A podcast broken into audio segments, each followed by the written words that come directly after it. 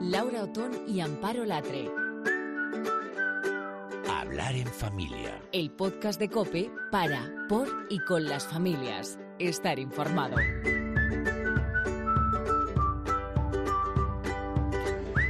Hola, ¿qué tal? Empieza a hablar en familia el podcast de Cope para, por y con la familia. Los temas que más nos preocupan tratados en profundidad, acompañados de las herramientas pues, para hacer de la familia el mejor lugar del mundo para crecer y desarrollarse como personas. ¿Por qué? Pues porque queremos hijos felices, pero sobre todo queremos seres humanos capaces de hacer del mundo un lugar mejor.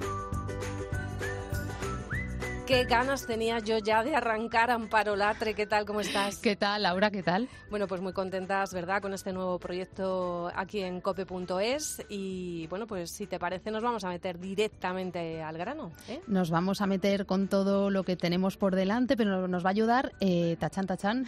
Tachan Tachan. Tenemos un ayudante especial que se llama Boni. Es el primer bot de familia copresentador en un programa de radio. Claro que sí, pues vamos a saludar a Boni. Hola, Boni.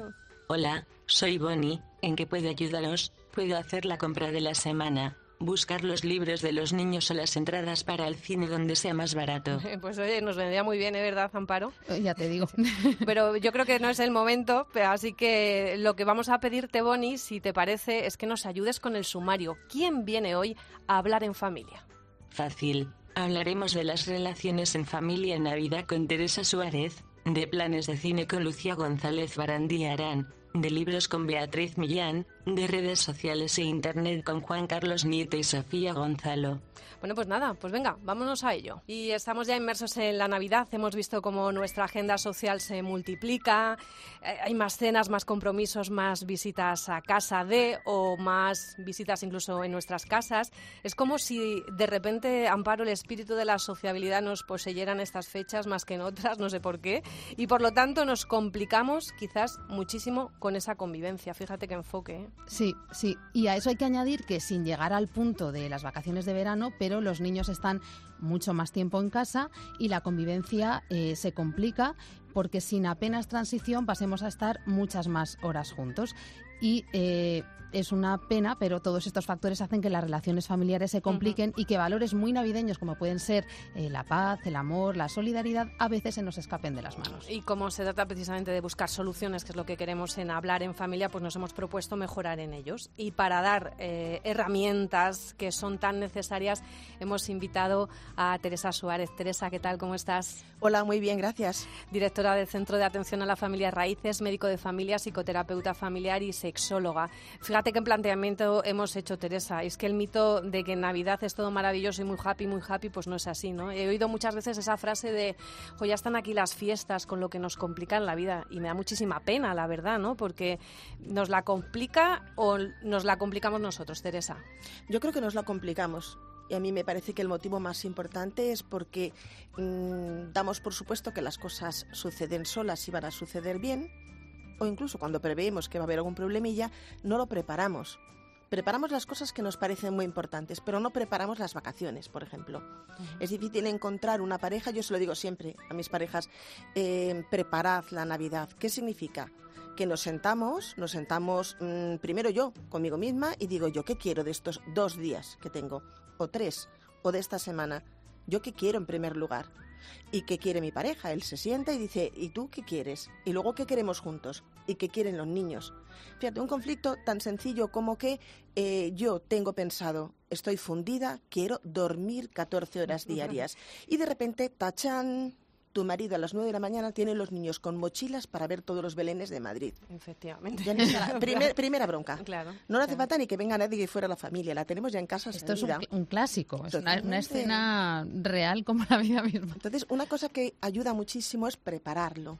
Sentarse a hablar, claro, es que es Justo. lo que no hacemos. Primero yo pienso, yo qué quiero, estoy fundida, quiero dormir, quiero ver a un amigo, quiero invitar a alguien a cenar, los niños que quieren dormir un, un día en casa de los abuelos. O sea, pensemos qué quieren y sobre todo si les implicamos a ellos, ellos serán corresponsables, aunque sean pequeñinos. Qué interesante. La verdad que eh, hemos empezado por las relaciones de pareja, pero también nos la complicamos un poquito eh, con la familia. Con la familia, eso es un clásico. Teresa, la familia política. Eh, la cuñada, La el cuñado, la propia también, sí, a veces eh, también hay muchísimos conflictos. Mm. ¿Eso cómo se gestiona? ¿Cómo lo gestionamos? Yo creo que también se nos olvida el marco.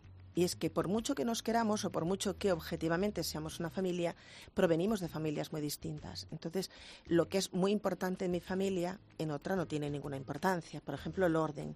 A lo mejor en mi casa, una casa un poquito desordenada quiere decir algo accesible, abierto, mm, aquí viene cualquiera. Vivida, a mí me gusta Esto vivida, es, una casa es. vivida. Y a lo mejor en la casa de mis suegros, mm, pues un juguete en el suelo es menudo desorden, esta es una descuidada.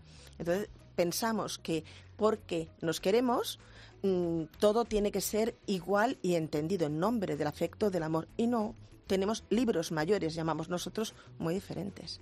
¿Cómo enfocamos eh, el tema de los niños? ¿no? Las casas se llenan de niños, los momentos más tiernos y más ricos de la Navidad los vivimos con ellos, pero también eh, genera mucha tensión porque de repente se cansan y se les tuerce el humor. Entonces, ¿cómo enfocar también estos días que pasamos eh, mucho tiempo con los más pequeñitos? Yo creo que teniéndoles en cuenta. Fíjate, hay veces que eh, algunas personas dicen, este niño se está portando fatal.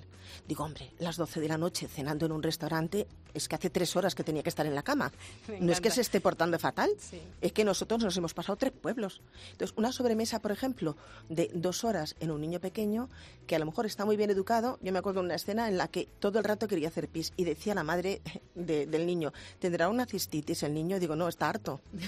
No tiene una cistitis, está hasta las narices de nosotros. O sea, hay que tener en cuenta las edades, las cosas que sean proporcionadas para los niños y decidirlo. No dejarlo todo a la improvisación. Decidimos hasta qué hora, qué vamos a hacer, cómo. Teniéndoles en cuenta también a ellos. Claro, Fundamentalmente, porque ellos pueden hacer que nos pongamos muy nerviosos. cierto. Nos pueden que sacar de quicio perdamos los mucho. papeles, claro, Mm. completamente. Y luego las relaciones en casa también eh, tenemos a, a los niños, los hermanos, más tiempo juntos, muchas familias se juntan y entonces están los primos, eh, en fin, se conviven más niños todos juntos a la vez y también hay más conflicto. ¿Eso cómo se gestiona, Teresa? Yo creo lo mismo, haciendo planes para ellos. ¿Qué planes hacemos para los niños? ¿Les, tenemos, ¿Les hemos tenido en cuenta o no les hemos tenido en cuenta? ¿Les llevamos de visita cultural y resulta que no tienen gana de visita cultural o no es lo adecuado? Cuando son un poquito mayorcitos, ya por ejemplo con desde los 6, 7 años, pueden dar ideas.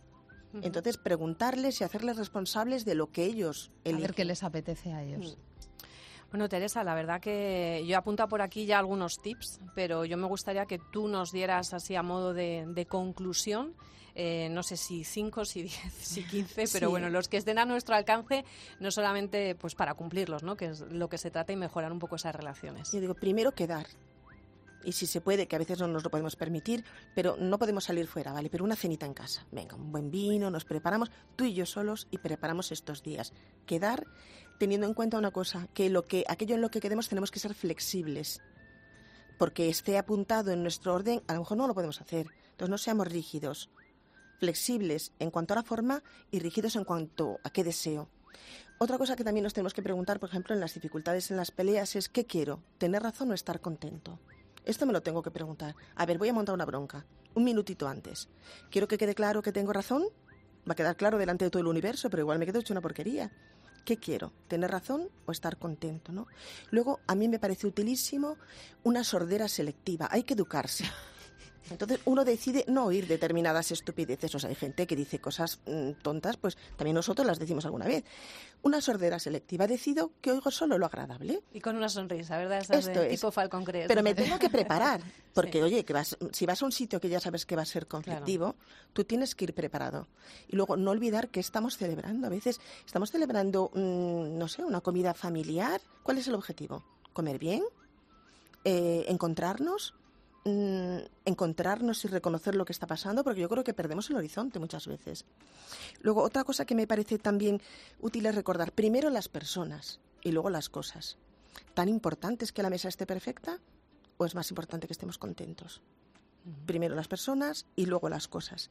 Y otra cosa que me parece también útil es, eh, por ejemplo, con los regalos, aunque queda un poquito mm, así, mm, digamos, de pasada, pero me parece muy interesante hacer regalos de tiempo. ¿Y si nos regalamos tiempo? Experiencias, ¿verdad? No, no, tiempo en qué sentido. Fíjate. Laura, digo, si yo te regalo un ticket que dice, te regalo una tarde, un puente y un domingo, y tú dispones de ese ticket y me dices, oye Teresa, ¿te quedas con mis niños este puente? Ah, qué bueno. Te regalo un ticket de tiempo. Ah, vale, vale. En vez del el cuarto bolso que no necesito, ¿por qué en estas navidades no nos regalamos tiempo? Hablo con mi cuñada, hablo con mi hermano. Mm, te voy a regalar una tarde, elige la que te venga bien y nos ponemos de acuerdo. Regalemos tiempo, que es precioso, ¿no? Pues sí, Qué buena oye, idea. Muy Qué buena idea. buenas ideas. Yo la verdad que Teresa, mm, eh, hablar en familia, yo creo que el título del podcast lo dice todo y, tú has hablado mucho de hablar, porque creo que la raíz de todo, de todo esto, de que no tengamos conflicto alrededor, muchas veces eh, hablar y escucharnos sobre todo, ¿no? Y, y bueno, y llegar a ese, a ese punto medio. Eh, Teresa, yo quiero que nos acompañes más veces, que estés aquí para, para contarnos pues todas estas cosas que nos hacen un poquito mejores y de verdad que te agradezco muchísimo que hayas inaugurado, porque es como tal cual, has inaugurado tú hablar en familia, que es lo que, lo que queremos. Así que muchísimas gracias, de verdad, Teresa. Gracias a vosotros.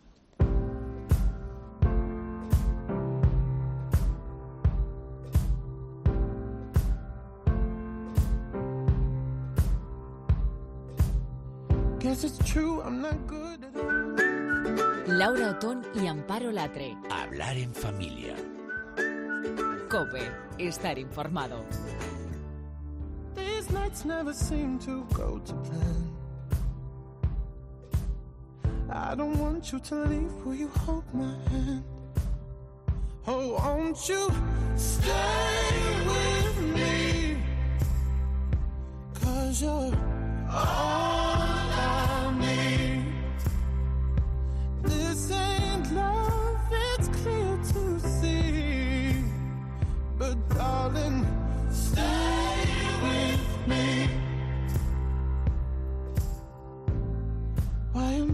emotional? No, it's not a good look and some self-control. Es que yo creo que necesitamos pensar, asimilar todas estas cosas porque compartir el tiempo en familia es una manera maravillosa de crecer juntos. El cine, los libros, yo creo que son un recurso estupendo también para poder hablar de todo, ¿verdad, Amparo? Yo si tengo que pensar en mis recuerdos de Navidad de la infancia, están asociados al cine, por ejemplo. Al cine, Al bueno. cine con mis primos, a tardes de cine con, mi, con mis primos más pequeños. Pues oye, vámonos al cine ya directamente con Lucía González Barandiarán. Nuestra Lucía, ¿qué tal? ¿Cómo estás? Pues muy bien. Oye, eh, digo nuestra Lucía porque es eh, nuestra colaboradora de cine, es periodista, es experta en cine. Además, conoces muy de cerca por tu trabajo todo el proceso que hay detrás de, de las películas, desde el principio hasta que salen, hasta que nosotros, como dice Amparo, nos sentamos en una butaca y nos convertimos no solo en espectadores, sino en cajitas de recuerdos, ¿no? Porque precisamente la magia del cine lo que tiene es eso, esa experiencia y esas sensaciones.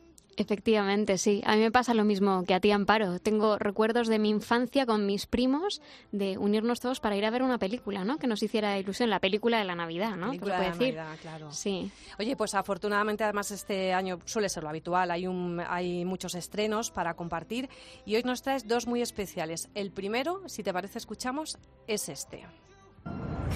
Durante siglos, esta historia se ha transmitido de generación en generación. Este año, descubre la historia de la primera Navidad como nunca te la habían contado. ¡Esperad!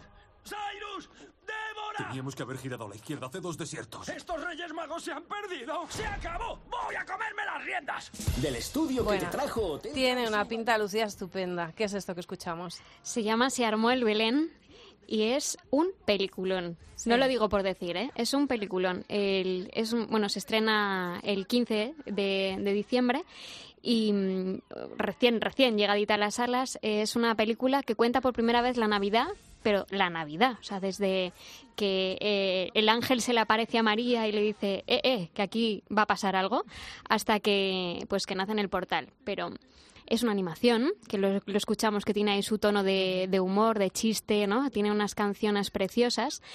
Y, y lo más bonito es que es para toda la familia, porque a los niños les va a chiflar. Eh, los protagonistas reales son los animales que acompañan a María y a José hacia Belén. De hecho, el protagonista es un burrito, es el burrito. Bo. Y, bueno, pues en ese camino eh, de llegar hacia Belén, pues se va a encontrar con, con una oveja torpe, con un pajarraco que le encanta cantar y tiene unos aires de grandeza tremendos, con los tres camellos, ¿no? Que, que van siguiendo a la estrella, porque todos en el fondo van siguiendo a la estrella, ¿no? No, saben qué es lo que va a pasar, pero ahí están todos, ¿no? Pues oye, yo la verdad que he visto que algunos afortunados ya lo han visto en el preestreno y bueno, los comentarios, ¿no? En las redes sociales y estaba todo el mundo loco porque consigue no maridar esas dos cosas, que son que los dibujos animados interesan a los pequeños, pero también a los a los más mayores, ¿no? Porque supongo que tendrá guiños para adultos, ¿no? Que es lo que nos hace ahí Sí. divertirnos también. De hecho, los camellos, cada uno de los camellos tiene un acento diferente. Uno es canario, otro, otra es gallega, otro es vasco. Entonces, claro, los niños no perciben eso, pero los, Pero ma- los los mayores sí, adultos claro. nos partimos de la risa.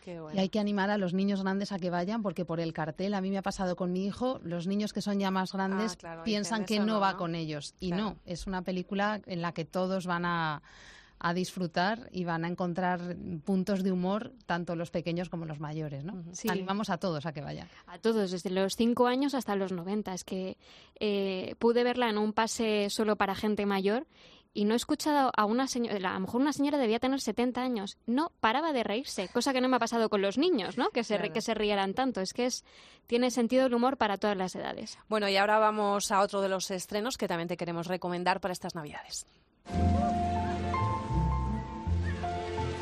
¿A vuestra edad no ha dejado de gustaros esta tontería? Pues a mí tampoco. Ahora verás. En guardia, vas a recibir. ¿Pasa algo? Tenemos que irnos de aquí. Es demasiado peligroso. Baja la cabeza. Me vais a jurar que jamás le diréis a nadie que sois judíos. Bajo ningún pretexto. Pues ahí está esa frase, ¿no? Que da un poco la, la clave, ¿no? Que, es esta película que nos encontramos, porque aquí ya cambia el registro. Cambia el registro, pero no tanto en el fondo. ¿eh? Eh, se llama Una bolsa de canicas. Está basada en, un bestseller que escribió una persona que se llama Joseph Joffo y que, mm, y que bueno, cuenta su verdadera historia, la suya propia, ¿no? de que venía de una familia judía y que durante la ocupación en Francia tu- tuvo que separarse la familia entera y él hacer un camino solo con uno de sus hermanos para volver a reencontrarse con, con el resto de la familia. Entonces es, un, es una película que, bueno, que está contada desde el punto de vista de un niño, desde la mirada de un niño, y, y por tanto pues eh, es inocente, tiene puntos de ternura, tiene un poco de picaresca y, y bueno, o sea, precisamente por eso quizás no desde los cinco años, como decíamos, se armó el Belén, quizás un poquito más adelante la edad, pero sí que es una, una buena propuesta para poder ver en familias. Esta se estrena el 29 de diciembre en toda España. Y, y bueno, ha sido un, gran éxito en Francia, que es el origen de esta, de esta película. Y, y la verdad es que es una muy buena propuesta para tener en cuenta. De, Yo los trailers que he visto tienen una pinta estupenda hasta, o sea, la imagen, ¿no? Que también es lo atractivo, ¿no? Los, los, yo, no entiendo mucho de cine, pero pues, eh, pues esa luz, ¿no? Los encuadres, los paisajes también te atrae de alguna, de alguna manera, ¿no? Y la verdad que sí que parece muy atractiva en un tema tan complicado que a veces también necesitamos herramientas como padres para poder hablar sobre, sobre ciertos temas, ¿no? Y esto de las películas da muchísimo juego. A mí me parece que el cine con, con valores eh, se puede se puede encontrar. O sea, si lo buscas se encuentra. Que tampoco de vez en cuando alguna de estas Un mm, Spiderman no viene mal, viene ¿no? mal, Pero- ¿no? Pero en fin, sentarnos y, y reflexionar. Pues hoy Sí. está, está muy bien. Eh, Lucía, de verdad, muchísimas gracias por, por acompañarnos en Hablar en Familia y contamos contigo para seguir hablando de cine con, eh, con valores, ¿te parece? Estupendo. Lucía González Barandiarán, muchísimas gracias. A vosotros.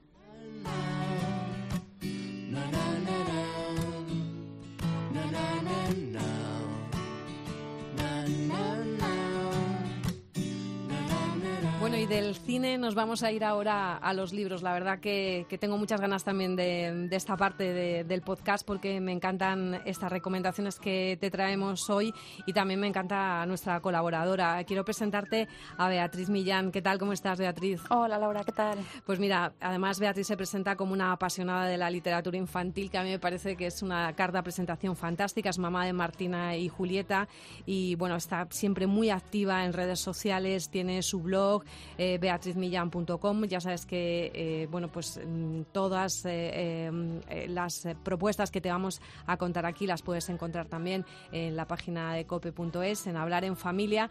Así que si quieres conocer un poquito más de, Beatriz Millán, pues te aconsejo que te pases por aquí porque hoy ella nos viene a hablar de, hablar de libros.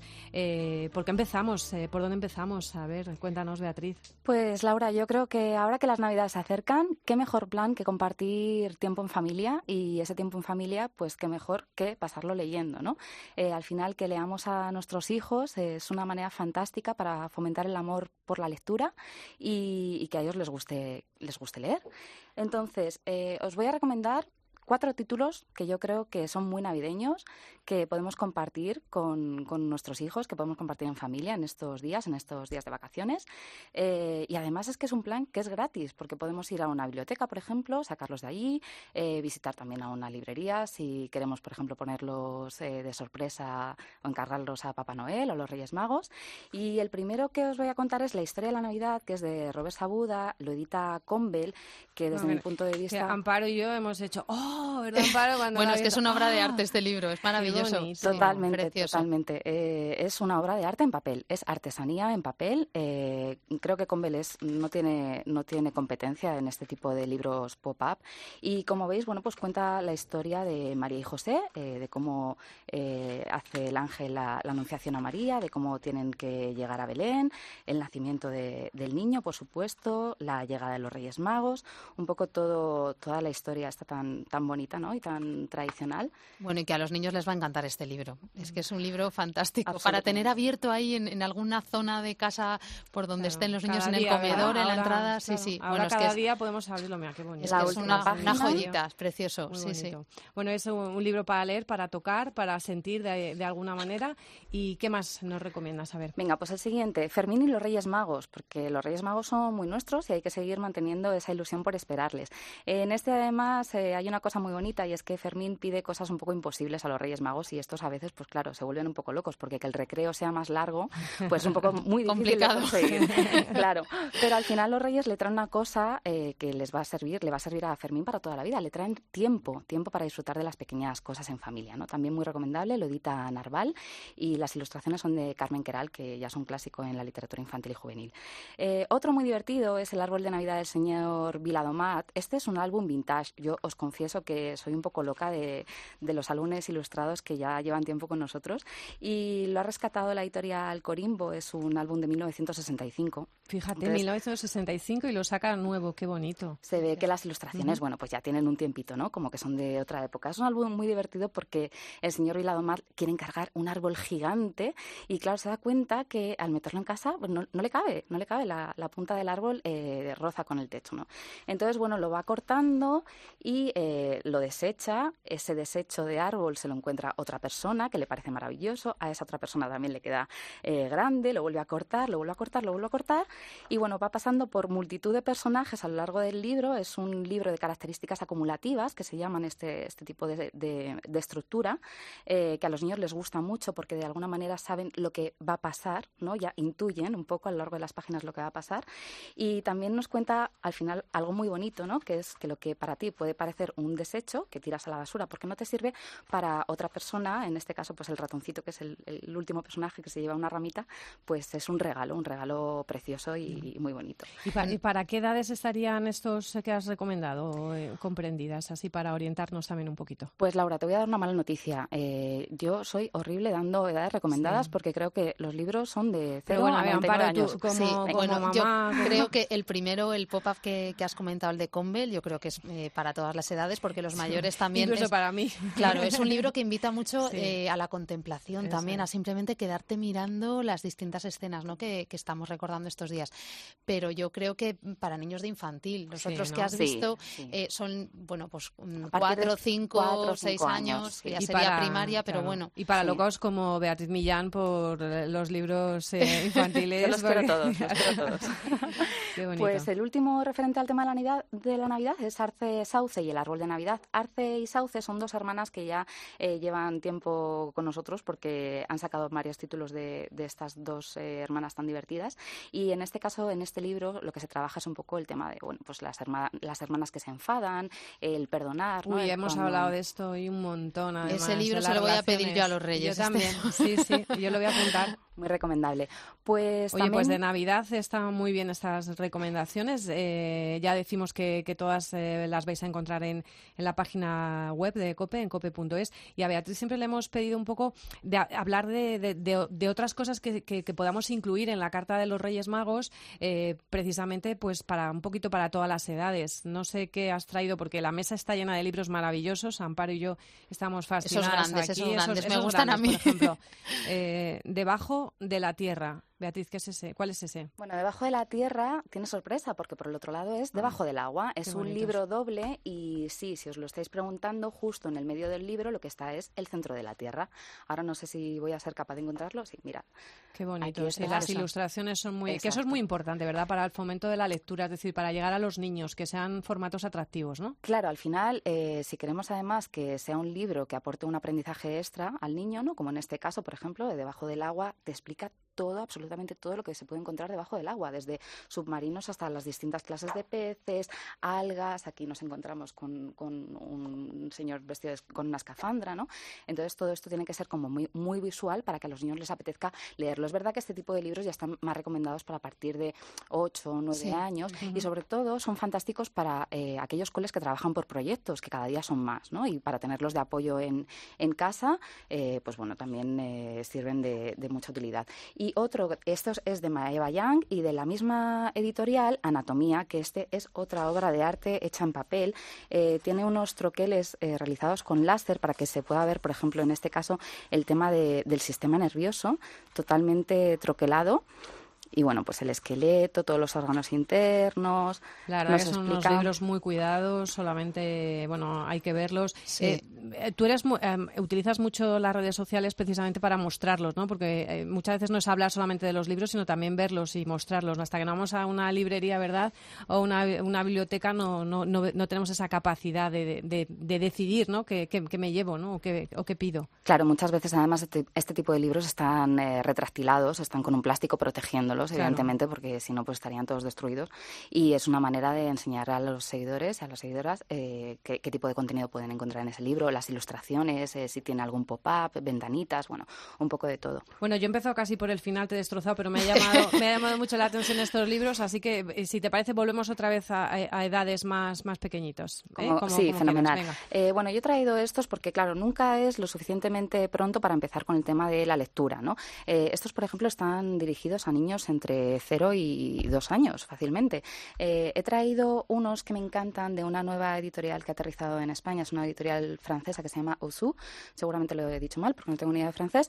Eh, entonces, eh, tienen muchos libros que lo que fomentan son los sentidos en, en los niños más pequeños. Por ejemplo, un libro de olores. Ah, qué Entonces, bueno, pero huele, es decir, huele, ver, huele ver, de deja- verdad, claro. déjame. O sea, por ejemplo, Debajo A ver, del a ver, rojo. tenemos una cereza, abrimos una cereza, Frotamos. frotas- Ah, sí, sí, sí. Sí, pero estos, yo creo que de estos eh, Para algunos, adolescentes, Para adolescentes había, ¿verdad? Alguno de estos de para provocar emociones, que eso también es importante, ¿no? Que los Me niños encanta. Vinculen, cerezas, eh, vinculen la literatura a las emociones de esta manera tan palpable, ¿verdad? Y tan Exacto. Para mí estos libros son libros para trabajar los sentidos. De la misma editorial, pues estos de sonidos que a los niños pequeños les De encantan. también, exacto. Por ejemplo, pues aquí el gato.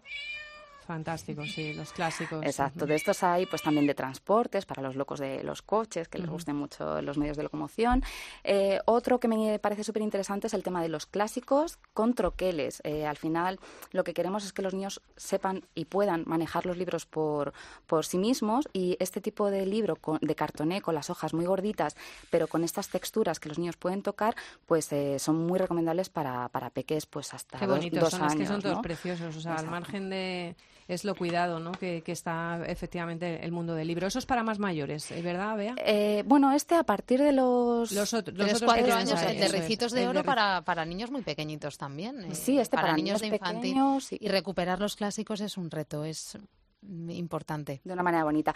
Bueno, pues si nos queremos meter más hacia el álbum ilustrado, eh, les podemos introducir con este tipo de libros. Por ejemplo, El sol llega tarde, esta es una súper novedad. Eh, está ilustrado por la famosa Ana Llenas, que hizo El monstruo de colores. Bueno, ha sido un exitazo total. Y está inspirado en una canción infantil que seguro que todos conocemos, Sol Solito, caliéntame un poquito. es un libro delicioso para introducir a los más pequeños en este tipo de literatura un poco más elaborada. También todo tipo de coches de Maeva Que es bueno, pues una enciclopedia de, como veis, todos los tipos de locomoción que nos podemos encontrar, hasta los más eh, divertidos, ¿no? Como por ejemplo el coche invernadero. ¿A quién se le ocurriría, no? Hacer un coche invernadero. Y para más mayores. Para más mayores. Para pues, adolescentes, ¿traes algo, alguna recomendación? Para adolescentes, a mí, eh, bueno, adolescentes, vamos a ir hacia lectores que les gusta leer o que ya saben leer, pero que a lo mejor pues no, todavía no les llama mucho la atención el tema de los de los textos más corridos. Yo siempre recomiendo el cómic. El cómic nunca falla y, últimamente se están editando cosas muy bonitas como este, por ejemplo, Super Sorda, que a Martina, mi hija de siete años, le ha encantado. Es una novela gráfica con muchísimo sentido del humor, cuya protagonista es una conejita que efectivamente tiene ahí un problema de, de audición, pero que ella lo convierte en un superpoder, con lo cual también es una historia de superación. Fantástico enfoque. y para compartir en familia, a mí me ha gustado muchísimo eh, esta edición de Blacky Books del libro de Gloria Fuertes para niñas y niños, que bueno, pues es un compendio de toda su, su obra, eh, temas de poesía, cartas inéditas, bueno, una maravilla. También está ilustrado por Malta Altés y, bueno, creo que es un regalo para toda la familia, no solo para niños. Y, Amparo, tú me comentabas también que, porque claro, cuando queremos pensar en, en ese libro que puede gustar, pasa, es muy, es, hay que decir que esta calidad de dibujos, esta calidad de libros, pasar a al libro, pues eso, ya sin dibujos, ¿verdad? cuesta, un poco más. Entonces, encontrar los títulos también es complicado. Había, ¿A ti hay uno que te gusta sí, especialmente? Yo creo que hay un punto de inflexión complicado para los padres, pero que se puede conseguir. En casa hemos tenido una experiencia muy positiva con la lección de Agus, que además ahora ha saltado a la gran pantalla con la película Wonder. Eh, yo creo que un libro, cuando lo pueden leer distintos miembros de la familia de distintas edades, se convierte en un texto mágico. Y en casa lo ha leído desde mi hija con nueve años, mi hijo con doce, los abuelos lo han leído. Entonces, cuando un libro lo podemos comentar distintas generaciones de la familia, eso es fantástico. Pues eso no pasa con todos los libros, pero cuando puede suceder es una experiencia eh, pues muy recomendable. Entonces, yo para esta Navidad la lección de Agus pues también para apuntarlo en la carta. Bueno, Beatriz, muchísimas gracias. Seguimos hablando de literatura, seguimos hablando de fomento de la lectura, aprendizaje, sentimientos, sensaciones. Eso es lo que queremos transmitir y los libros son una herramienta fantástica también para educar en familia. Así que hasta la próxima, nos vemos. Nos vemos, Laura. Gracias. Gracias. Laura Otón y Amparo Latre. Hablar en familia. Cope, estar informado.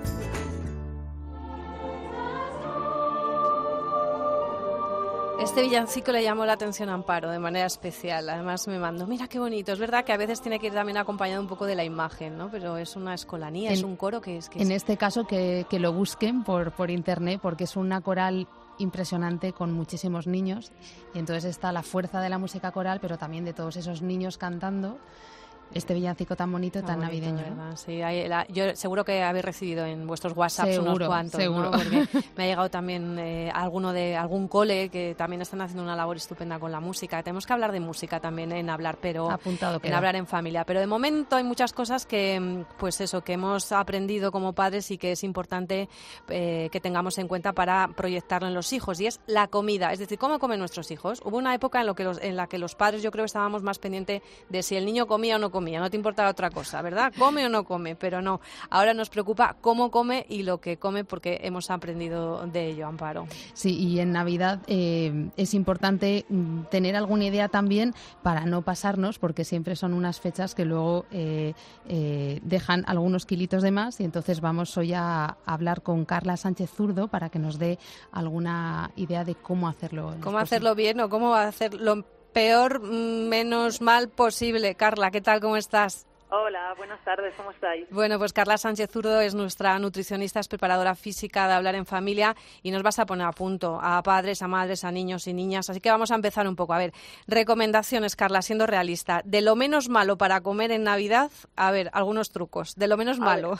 A ver, está claro que el mes de diciembre es una de las épocas más vulnerables para coger unos kilitos de más. Sí, no Entonces no, no solo empiezan las comidas y cenas de amigos, empresas, sino que, bueno, las fiestas navideñas, de- navideñas van muy unidas a grandes comilonas. Entonces hoy os voy a dar unos truquillos para que ese incremento de peso pues no sea demasiado, no pues no descontrolar las calorías y, y sobre todo intentar hacer algo de ejercicio físico, porque también la época de Navidades, la época de fiestas, disminuimos Ujú. el, el ejercicio. Es que poner la, poner la mesa no cuenta, no quema calorías. Eso, poner la mesa, No. quitar la mesa, lavaplatos, que mira que se ponen lavaplatos también en estas, en estas épocas familiares. Bueno, pues cuéntanos, a ver, ¿qué, qué, qué consejos nos das? Nosotros lo llamamos tips, que esto mola mucho también en, en redes sociales, en lo digital. Bueno, pues esos tips para poder sustituir eh, esa- esos malos hábitos. Mira, sobre todo, eh, punto número uno y lo que yo siempre recomiendo es realizar cinco comidas al día. El hacer cinco comidas al día lo que hace es que nos activa el metabolismo. Entonces, eso se traduce en mayor quema de, de grasa y una, una quema de forma más rápida. Entonces, lo que tenemos que evitar son esos periodos de ayuno muy largos y el hacer tu desayuno completo, media mañana, comida, merienda y cena, va a hacer que ese metabolismo se active. Ese es el primero. Segundo. El segundo, seguir practicando ejercicio físico. Está claro que cuando empiezan las fiestas lo asociamos a fiesta de todo, fiesta de, de, pues cambiar nuestra dieta equilibrada y también disminuir el ejercicio físico. Aunque no sea de forma habitual, porque es mucho más complicado en estas fiestas, organizar por lo menos un par de días a la semana y cumplirlo todas las semanas. Intentar, en la medida de lo posible, los días que pues tengáis comidas o cenas, que sea ese día de actividad. Así por lo menos compensamos esos excesos. Si no nos da tiempo ir al gimnasio, bueno, pues podemos hacer ese ejercicio ya sea en casa o al aire libre. Escalera para arriba, escalera para abajo, ¿verdad, Carla? Subiendo, andando, dar una vuelta a la manzana, hacer algo, ¿verdad? Es muy fácil sacar, sacar un poquito de tiempo, pero si nos proponemos dos días, cumplirlos. Segundo. Y el tercero, bueno, pues incluir en nuestra dieta, para que nos active esa ese metabolismo y que quememos mucho más rápido, alimentos que tengan propiedades termogénicos. Termogénicas, es decir, que nos ayudan a quemar de forma más rápida. El primero son los alimentos picantes. ¿Qué hacen los alimentos picantes? Bueno, pues nos ayudan a elevar la temperatura corporal y aceleran nuestro metabolismo. ¿Cuáles son? Bueno, pues el curry, la pimienta cayena e incluso la cúrcuma. Incluir alimentos con propiedades termogénicas. Es igual que los picantes que elevan la temperatura corporal. Bueno, pues el té verde, la hierba mate, la canela, el café. O sea, el café lo ideal es que sea solo para disminuir esas, esas calorías y que esas propiedades se mantengan. Y luego hay unos alimentos que ayudan a metabolizar las grasas, que son el pomelo y el, jengibre. El pomelo para el desayuno, ideal, un zumito de pomelo o incluso eh, el pomelo entero. Y luego el jengibre se puede utilizar o bien en batidos o añadiendo como especias a nuestros alimentos. También va a hacer que las- el metabolismo de las grasas sea activo. Yo, fíjate, le uso mucho. Es un sabor que en mi casa no lo quieren porque dice que sabe a, que sabe a colonia. Amparo, yo no sé si le usas tú. Imposible. Eh, Yo con eh, los míos sí, pequeños Pero, es pero a, mí sí me, a mí sí me gusta. Y las infusiones de jengibre también son buenas porque también las hago. Sí. Sí, y, a- y ya no solo que te van a, pro- a aportar estas propiedades que metabolizas las grasas, sino que ayuda a que el cuerpo esté hidratado. También el agua lo que favorece es el aumento del metabolismo. Luego, otra cosa importante, no tomar carbohidratos, hidratos de carbono, a partir de las 5 de la tarde, a no ser que vayamos a hacer ejercicio a última hora de la tarde. Nosotros, cuando tomamos hidratos de carbono, es para desempeñar una actividad. Entonces, es como un combu- combustible energético que aportamos a nuestro organismo. Si nosotros, a partir de las 5, que el metabolismo se hace un poquito más lento, eh, no vamos a hacer ya ejercicio, lo ideal es no tomar eh, hidratos de carbono. Y en las cenas, fuera. Pensar que después de cenar, normalmente nos vamos a la cama, no vamos a hacer ningún tipo de, de actividad. Entonces, limitar ese consumo de carbohidratos a partir de las 5. Y ya Lo por que- último, Carla, ¿qué, qué- qué nos, qué- qué nos recomiendas? Bueno, una cosa que hace muchísima gente es cuando se da una comilona hacer periodos de ayuno. Bueno, pues no podemos dejar de comer durante el día para hacer la cena de amigos o la, o la comida de Navidad o la cena de Nochebuena, porque lo único que vamos a conseguir es llegar con un hambre excesiva y ralentizar el metabolismo por no haber ingerido nada en las horas previas. Entonces, no a los periodos de ayuno si queremos controlarnos o, o bajar de peso si hemos ganado al final de las navidades unos kilitos de más. Seguir con la- nuestra dieta equilibrada, variada y realizar ejercicio físico, pero no, no hacer dietas extremas. Bueno, pues te vamos a hacer caso, a ver si controlamos un poco. Así, Amparo no tiene problemas. Ya te digo yo que Amparo ya se puede comer lo que se coma, que no tiene problemas. Yo me Hay relajo, me bastante en Navidad Pero y como eh, lo que lo que lo que me apetece el, realmente. el resto de los mortales que sí que tenemos esos problemas, Amparo, entiéndelo, estamos muy preocupadas. Así que, Carla, eh, muchísimas gracias por estos consejos. De todas formas, todos los todos estos consejos los vamos a poner en, en cope.es, en la página de Hablar en Familia, para que no se nos olviden. Y yo, particularmente, lo voy a pegar en la nevera para saber los ingredientes que tengo que echar hoy eh, en estas, estas, estas cenas, estas comidas de Navidad. Y, y, bueno, algunos son fáciles, ¿eh? hay que decir que la mayoría son, son muy fáciles. Lo del de ejercicio físico me parece muy complicado. A mí. Lo- ah, que es complicado en sí, estas fechas. De todo lo que ha comentado, a mí es lo que más me costaría. Bueno, hay que tener voluntad, ¿verdad, Carla? Que eso es también lo importante. Y sobre todo que no hace falta ir al gimnasio, que es sacar unos minutillos y se puede hacer perfectamente en casa, en el parque más cercano, subir las escaleras, bajarnos antes de la parada del autobús o del metro y todo suma. Entonces, en, en fiestas, en, ya sea en Navidades, en Semana Santa, tenemos que intentar mantenernos. O sea, es muy complicado mejorar o bajar de peso, pero por lo menos no coger esos kilos de más una vez finalizadas las fiestas. Y el ejercicio físico es organizarnos y exactamente tener un poquito de fuerza de voluntad. Pues nada, vamos a ello, Carla. Eh, luego te, te contaremos cómo nos ha ido, porque ya tenemos después de las fiestas que está claro que lo que te vamos a decir, ¿y ahora qué hacemos? ¿Ahora qué hacemos? ¿Ahora cómo nos quitamos esto? Bueno, pues ya os daré otros Ya nos dirás. Bueno, Carla Sánchez Zurdo, muchísimas gracias, nutricionista, preparadora física. Muchísimas gracias. Te volvemos a escuchar. Muy bien, saludos, Chao, hasta chao. luego. Laura Otón y Amparo Latre. Hablar en familia. Cope, estar informado.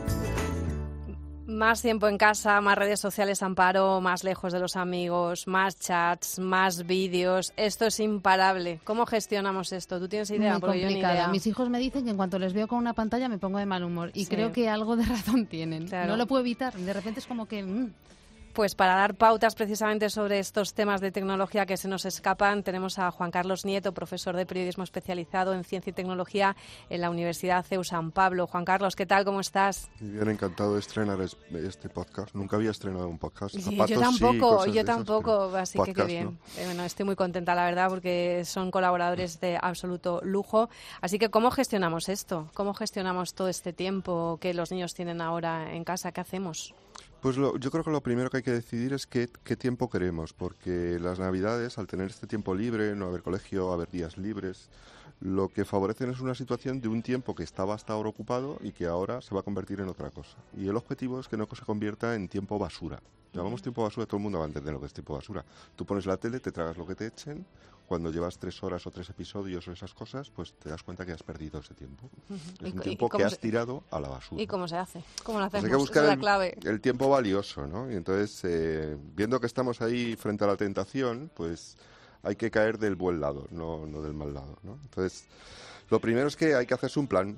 A mí me ha encantado lo de Teresa porque es verdad, hay que hacerse un plan. Es decir, ¿qué voy a hacer yo con mi tiempo del día? Y también con respecto a qué voy a hacer con mi tiempo en Internet y fuera de Internet. Entonces, lo primero que hay que hacer es buscar alternativas, ¿no? Para no alargar demasiado este tiempo y que se convierta en un tiempo basura. ¿Las alternativas cuáles son? Bueno, pues se puede ir al cine, como, como hemos contado, se puede eh, leer novela, que en, en- en vacaciones está muy bien, pero también se puede utilizar otra pantalla de la casa, eh, que es la televisión. Pero una televisión desconectada, no una televisión en la que tú te sientas y te comes lo que te echan, sino una televisión en la que tú previamente decides qué se va a ver. Es tiempo para ver series, porque se puede hacer maratones de palomitas. Es tiempo para ver cine de ese que nos ha gustado toda la vida y nuestros hijos no conocen. Cine ¿no? clásico, sí. Pero no hablo ya en blanco y negro, ¿no? sino de esas, de esas películas de las comedias americanas, de, de muchas cosas de estas que son que, que no conocen y se pueden compartir, ¿no? Compartir muy bien. La segunda cosa es ponerse límites, o sea, tiene que haber un tiempo en que no, en que no estamos usando tecnologías, sobre todo el móvil y las consolas, en el caso de los chicos, ¿no? Pero bueno, como se juega en el móvil habitualmente, pues el móvil, ¿no? Entonces se trata de decir, de las 10 a las 2 no, no vamos a jugar a esto, vamos a hacer otra cosa, ¿no? Lo que sea, que hayamos planificado o que no, pero esto no. O sea, hay tiempos de abstinencia, de alguna manera. ¿Tú eres partidario de la prohibición directamente? Es decir, te yo soy quito el partidario teléfono, te quito la tablet, te quito de todo. explicarle al- a, a tu hijo adolescente lo que es el tiempo basura. ¿No? Y entonces, eh, eh, o, decirle, te lo voy a contar y luego me lo cuentas tú a mí, ¿qué quieres hacer? ¿no? Entonces, la prohibición, si hay que llegar a ella, yo soy partidario. Hay que intentar muchas cosas antes, ¿no? Ujú. Pero Mete- si hay que llegar a ella, pues hay que prohibir. Ujú. Y meter los móviles en una cajita por la Sí, y- noche, y por con ejemplo. llave, y Con- No, no, te hablo de una experiencia propia, o sea, no, no te estoy Sí, diciendo... lo dices muy en serio, claro. No, lo digo en serio porque tengo una, o sea... mm, Una caja con llave Sí, para una los de móviles. esas pequeñas que, que te venden como si fuera un libro para meter eh, los caudalillos y Sí, algo sí. de dinero. y Esa tal. misma, sí. Bueno, pues son fenomenales porque tienen una ranura por un lado que, oye, caben los cables. Entonces, el- por la noche lo dejan cargando, pero dentro de la caja. Y está muy bien. O sea, que es necesario cortar eso. Mm, Es necesario. Yo, eh, el tiempo que pasan en el colegio y que ahora van a pasar en casa es un tiempo que no deberían de estar con los móviles o las consolas. Deberían de estar haciendo otra cosa. Eh, dejarles con los móviles o las consolas es quitarles la oportunidad de hacer esa otra cosa. Entonces, ¿cómo no lo vas a prohibir? Si es darle una oportunidad. Es- no es prohibirle una oportunidad, es prohibir para darle una oportunidad. Eh, a lo mejor eh, suena raro lo que te voy a decir, pero eh, deberíamos participar un poco. A lo mejor es el tiempo en que nosotros nos abramos el perfil en la red en que está nuestro hijo y nosotros no estamos. Y habrá que pedirle amistad, porque ahora te diré que otro tip a lo mejor es saber qué está haciendo, ¿no? Ese tipo de cosas. A lo mejor es un tiempo no solamente para que tú mm, te subas a la tarima y le digas a tu hijo todo lo que hay que hacer en la vida. A lo mejor le tienes que decir, oye, enséñame a usar esto. O, o enséñame este juego, mm, a ver cómo juegas tú y cuáles son los trucos. No hay nada que le guste más a un adolescente en este mundo A mí que eso enseñarte los trucos bien. del juego. Yo- mi sea, hija se mueve muy bien, la mayor, en Instagram y bueno, es que la encanta cuando digo, a ver, pero ¿cómo has hecho esto? Entonces viene y me cuenta. Es crear una confianza, Eh, eh, es eh, generar ahí una sinergia de Eso- yo confío en ti porque tú confías en mí y entonces eso lo Eso pones genera más una cercanía que muchos padres están buscando de yo noto a mi hijo distante, no me hace caso, no habla conmigo, no me cuenta nada. ¿Empiezas a hablar de una cosa de estas? Y, inmediatamente ganado, hay una cercanía. Pero porque es hacerles sentirse útil. Tú Claro. les haces sentirse útiles cuando les das la posibilidad de que te enseñen ellos a ti. Ellos están cansados de que seas tú la que continuamente les estás diciendo lo que está bien, lo que hay que hacer. Cuando inviertes La tarima, ¿no? Te Claro. subes a la tarima, pues Cuando inviertes los papeles, pues surge pues esa confianza de la que, de la que hablaba Laura. Más consejos, Juan Carlos. Pues em, no gritar. Ay, qué complicado. Es que lo, es que Amparo lo acaba de decir. Dice, es que en Como cuanto me ven con las pantallas, eh, perciben mi ansiedad. Y es que perciben nuestra ansiedad. Totalmente. sí, Ah, y entonces esa ansiedad es la escena perfecta para tener la bronca familiar. Entonces, mm, no, no gritar. ¿no? Bueno, Teresa nos ha dado unos consejos, yo estaba aquí escuchando, me ha apuntado, yo quiero mi vale de tiempo, quiero mi, quiero todo, todo. vamos todo, a pedir la todo. Te lo pides, te lo pides Me todo. lo pido para Reyes, fíjate que. Exacto, ¿no? Em, es horrible no gritar, pero es que luego te quedas muy contento, como ha dicho Teresa. ¿no? desahogo, Entonces, claro. eh, mm, deja para otro momento la negociación que no sea en el momento de la ansiedad en que estás cabreado porque lleva allí tres horas haciendo no se sabe qué. Y el no se sabe qué nos lleva a otro consejo, y es que habrá que vigilar algo. Porque eh, antes teníamos un ordenador en salón, ¿no? Y entonces era el consejo que se daba a los padres, ponlo en un sitio donde esté de paso y entonces No tú le pierdes de miras por el rabillo claro. del ojo y esas cosas, ¿no? Pero ahora como eh, el ordenador va en el móvil, porque los móviles de ahora son inmensamente, no sé si sabes que son como ciento y pico veces más potentes que muchos ordenadores de los años 90, ¿no? O sea, Y ahora lo llevan en el bolsillo. Claro, entonces el móvil va por ahí, tu casa va por ahí, tu vida va por ahí, la de tu familia va por ahí y ¿quién tira acceso a ella? Pues ya es eso. Una cosa última, ¿vale? Venga, la última. Hay que dar ejemplo. Hay que dar ejemplo. Sí, hay que estar menos tiempo con, Con nosotros te Con- refieres, claro, claro. con el móvil nosotros, porque si él te ve, pues ¿a dónde vas, no? Claro. Es que yo me estoy dando cuenta que todo lo que está recomendando él exige esfuerzo por parte de los Hombre, padres. claro, no claro, claro, no claro. podemos pretender que ellos vean menos pantallas si las estamos viendo nosotros. Le está regañando con el, yo lo he visto, ¿eh? Claro. regañando con el móvil. Y yo alguna vez le he dicho, me está- y y me dice, ¿y tú qué haces? ¿Qué haces? Digo, ya, pero yo es que es de trabajo ya, pero claro, cada uno tiene su parcela y tiene... Bueno, esto es apasionante, Juan Carlos, es un trabajo brutal. Yo te invito a que vengas aquí eh, todos nuestros podcasts, todos nuestros programas y que nos cuenten, porque, por ejemplo, hay una cosa que es el control parental que a, a Amparo y a mí nos interesa mucho. Queremos hablar también de esas aplicaciones que buscan ya para no dejar rastro, es decir, que ellos hacen muchas cosas para engañarnos. Entonces, queremos que nos lo cuentes, pero eso será en próximos Hablar en Familia. ¿Te parece, Muy Juan bien, Carlos Nieto? Muchísimas gracias.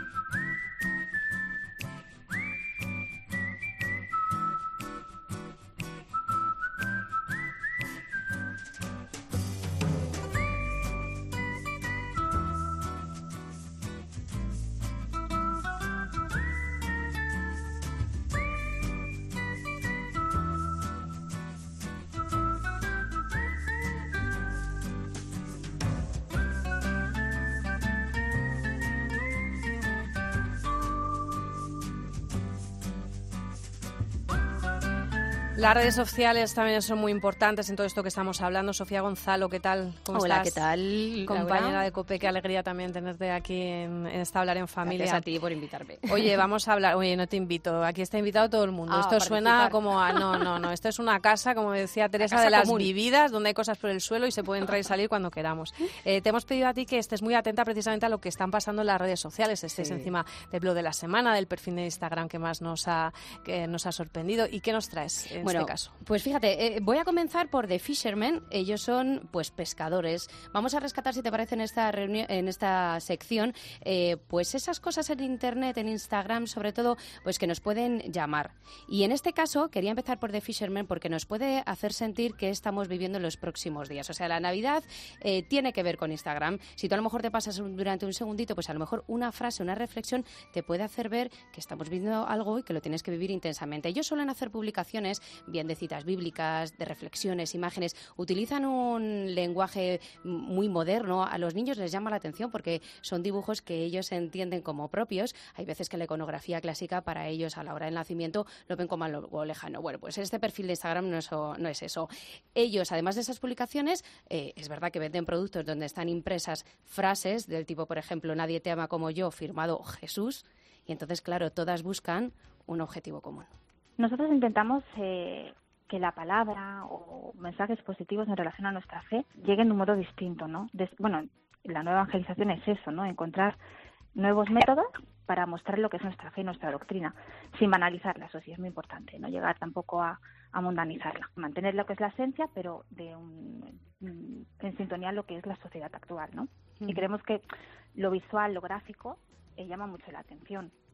Y al fin y al cabo, eh, Laura, con eso visual, tú te estás haciendo al final un portador de, de una frase que le puede hacer reflexionar a muchísimas personas. Porque tú estabas en el metro, por ejemplo, o estás en tu trabajo y tienes una chapa o una frase con una, O una eh, taza. una taza con una frase que a lo mejor a alguien le llama la atención y al fin y al cabo puede que le estés eh, alegrando el día. Pues ¿Quién sabe si a lo mejor eso no puede ser un encuentro para una esperanza? Y, y nada, se han puesto últimamente de moda más, yo creo, y además eh, me alegra, las coronas de Adviento. Ellos Sí, tienen unas sí. absolutamente Yo preciosas. he llegado tarde. ¿Ah, Es que sí? he llegado tarde, sí. Yo he llegado ya tarde porque ya tenía la mía hecha. Ah.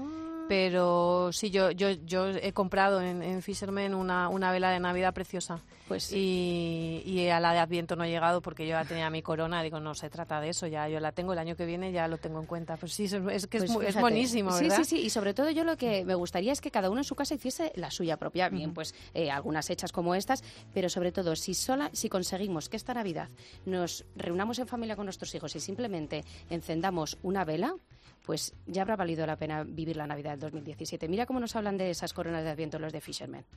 Pues queremos transmitir una manera, mm, manera nueva también de vivir un poco lo que es el Adviento y la Navidad, ¿no? De cómo faltan recursos quizás para vivirlo en familia, ¿no? Eh, más para los niños pequeños, que a veces son figuras muy lejanas.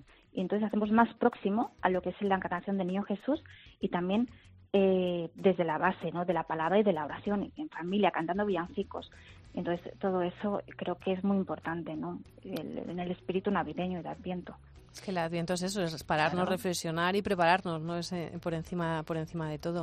Oye, Pues ¿quién, quién hay detrás de, de Fisherman? Es Diego Bermúdez y Lola de Blas, con quien hemos tenido la suerte de hablar, que nos desea muchísima suerte en el 2018. Y nada, que seamos pescadores en Instagram de esas perfiles, esas cuentas que nos pueden hacer crecer mucho interiormente. Sí, ellos son un matrimonio, ¿verdad? Ujú, Un un matrimonio católico se matrimonio. sienten muy llamados a la nueva, nueva evangelización y utilizan eso, un lenguaje que nos va a llamar la atención a nosotros y a nuestros hijos. Bueno, pues Sofía, cuento contigo, contamos Amparo y yo contigo, ¿verdad? Sí. Para que sigas la pista de esta gente estupenda que también está por las redes sociales y para que, bueno, de alguna manera nos hagan precisamente eso, pensar, reflexionar.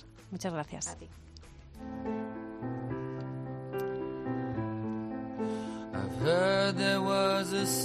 No nos ha dado prácticamente tiempo a hablar del Belén, pero bueno, yo que, creo que damos por supuesto, Amparo, que todos tenemos el Belén en esa zona privilegiada de la casa, o cada uno donde, mm, donde, Donde pueda, pueda. sea privilegiado o no, pero O que- varios Belenes. o varios también incluso, ¿no? Repartidos.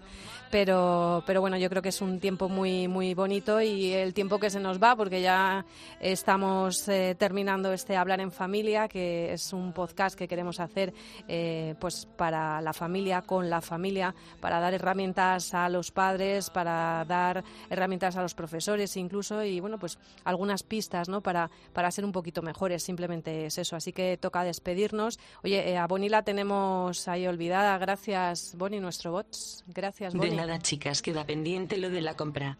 Ah, sí, lo de la compra. Bueno, pero yo creo que, que, que no va a poder ser lo de la compra hoy. Vamos ya Para- un poquito, para el un poquito 2018. apurada. Así que muchas gracias, de verdad, lo tenemos en cuenta, Bonnie.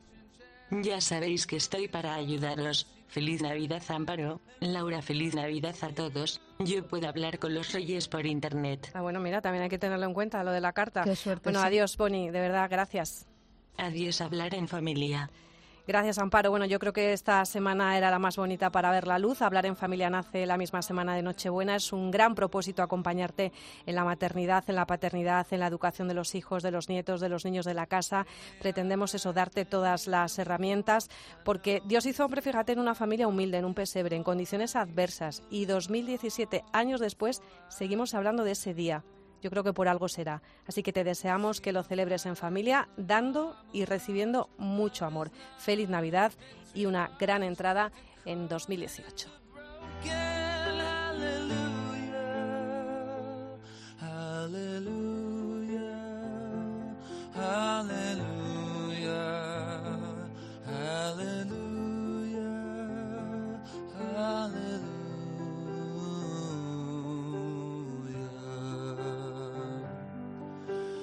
was a time you let me know what's real and going on below, but now you never show it to me, do you? And remember when I moved in you, the holy dark was moving too,